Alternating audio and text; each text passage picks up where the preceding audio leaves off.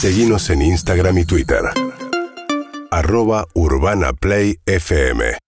Bueno, 8 y 48 de la mañana, ayer anunció los billetes nuevos Alberto Fernández, pero todos tienen, en realidad son nuevos en cuanto a la figura. Salen los animales, vuelven los próceres, entran algunas mujeres, pero la denominación máxima sigue siendo en mil pesos. Eh, Nicolás Gadano es economista, trabajó en el Banco Central y ayer escribió una serie de tweets apuntando a que esto tiene un costo importante para la economía, el hecho de no actualizar el monto de los billetes. ¿Qué tal, Nicolás? Buen día. Hola María, buen día, ¿cómo estás? Bien. ¿Cu- ¿Cuál es el problema de los billetes tan chicos?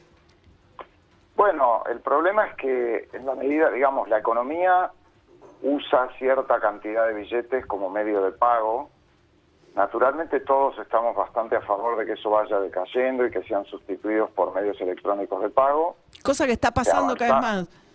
Está pasando, pero de todos modos Argentina es una economía que usa muchísimo efectivo. También los que alentamos el uso de medios electrónicos lo hacemos porque hay una asociación bastante marcada entre uso de efectivo y evasión tributaria. Claro, claro. Pero digamos, más allá de eso, en el corto plazo, que el corto plazo es eh, este año, el próximo año, la Argentina usa una gran cantidad de efectivo.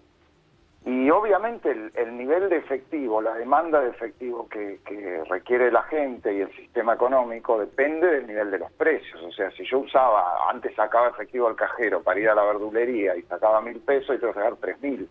Entonces, en la medida que una economía como la nuestra tiene alta inflación y esa inflación incluso se acelera, este, y uno no ajusta la denominación de los billetes y no aparecen billetes, bueno, cada vez hay que usar más billetes, la gente tiene que ir al cajero y sacar más billetes, el Banco Central tiene que producir más billetes, la Casa de la Moneda imprimirlos, y eso es muy costoso para todo el sistema, no solamente para el Banco Central. Este, bueno, los bancos se quedan sin billetes en los cajeros.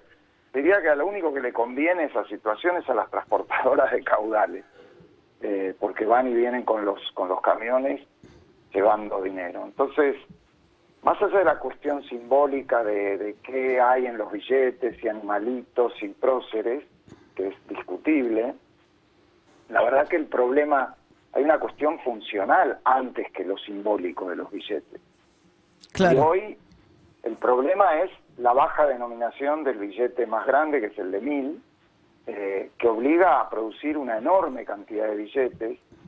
Y para colmo el gobierno no solamente no soluciona ese tema, sino que además le impone al Banco Central de la Casa de la Moneda, que están totalmente concentrados en abastecer esa necesidad de billetes con baja denominación, lamentablemente, le impone que en el medio de eso tiene que cambiar billetes. Entonces, para el esfuerzo de producción y de logística del sistema del Banco Central y de la Casa de la Moneda, no solamente no es una solución, sino que es un problema adicional. Eh, todo por una cuestión más bien simbólica, de si tiene que haber animales, tiene que haber eh, próceres. Bueno, eh, no, pero deben imprimir porque hacen falta más billetes. O sea, el punto es en lugar de seguir imprimiendo animales, falta. imprimen, ¿no?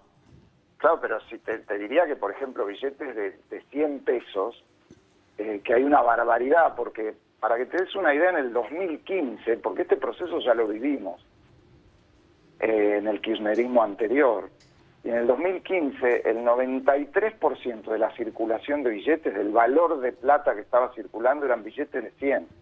¿Por qué? Porque se habían negado a hacer billetes de máxima, de, mayor denominación. Eso de alguna manera se normalizó con los billetes de 200, de 500, de 1000, y hoy de nuevo se está concentrando todo en los billetes de 1000, que explican dos tercios del total de la circulación. Ahora, ponerse ahora a hacer billetes de 100, porque incluso vos viste que es Evita, pero con otro diseño. Evita son Entonces- 200 pesos, ¿no? 100 pesos. 100 pesos. Ah, Y la verdad que hacer billetes de 100 pesos, de 200 pesos hoy, no no tiene sentido. por Y el además, costo de hacer el billete versus el Por valor el de... costo y porque no van a dar abasto. La Casa Claro. de la Moneda tiene una capacidad, es el monopolio de la producción de billetes. Ya estuvo importando billetes, lo cual es costoso desde el punto de vista no solamente de los costos, sino de las divisas. Ahora, en la Eh, época de Cristina Kirchner no se negaba la inflación con la intervención en el INDEC. Ahora eso no pasa, el INDEC da los números que tiene que dar. Y el hecho de no convalidar un billete de 10 mil no tiene que ver tanto con negar la cifra de inflación, porque no es lo que pasa, sino con la idea de que eso generaría una mayor expectativa de inflación. No, no entiendo la lógica, me cuesta entenderlo. No, yo, yo tampoco la entiendo. Sea, pensar su- es, es subestimar a la gente pensar que porque sale un billete la gente se da cuenta de que hay inflación. La gente se da cuenta que hay inflación. No, eso está claro. Todos los días. No, pero Entonces, no, no es un ancla, en ningún país del mundo escuché en la historia que se utilice como ancla antiinflacionaria la denominación de un billete. claro, claro. Eh, es decir, lamentablemente, eh, obviamente lo que uno desearía es que el gobierno tenga un programa antiinflacionario antes que pensar en el diseño de los billetes. Mm. Si eso no sucede y la inflación es alta, y bueno, lamentablemente hay que acompañarla con la denominación de los billetes, más o menos. ¿Para qué? Para no generar este sobrecosto a todo el sistema de Claro. no solamente al Banco Central. Claro. ¿no? Bien, Nicolás Gadano, economista, fue gerente del Banco Central de la República Argentina entre el 18 y el 10, el, entonces, sí, 2018-2019. Gracias, ¿eh? Síguenos en Instagram y Twitter. Arroba Urbana Play FM.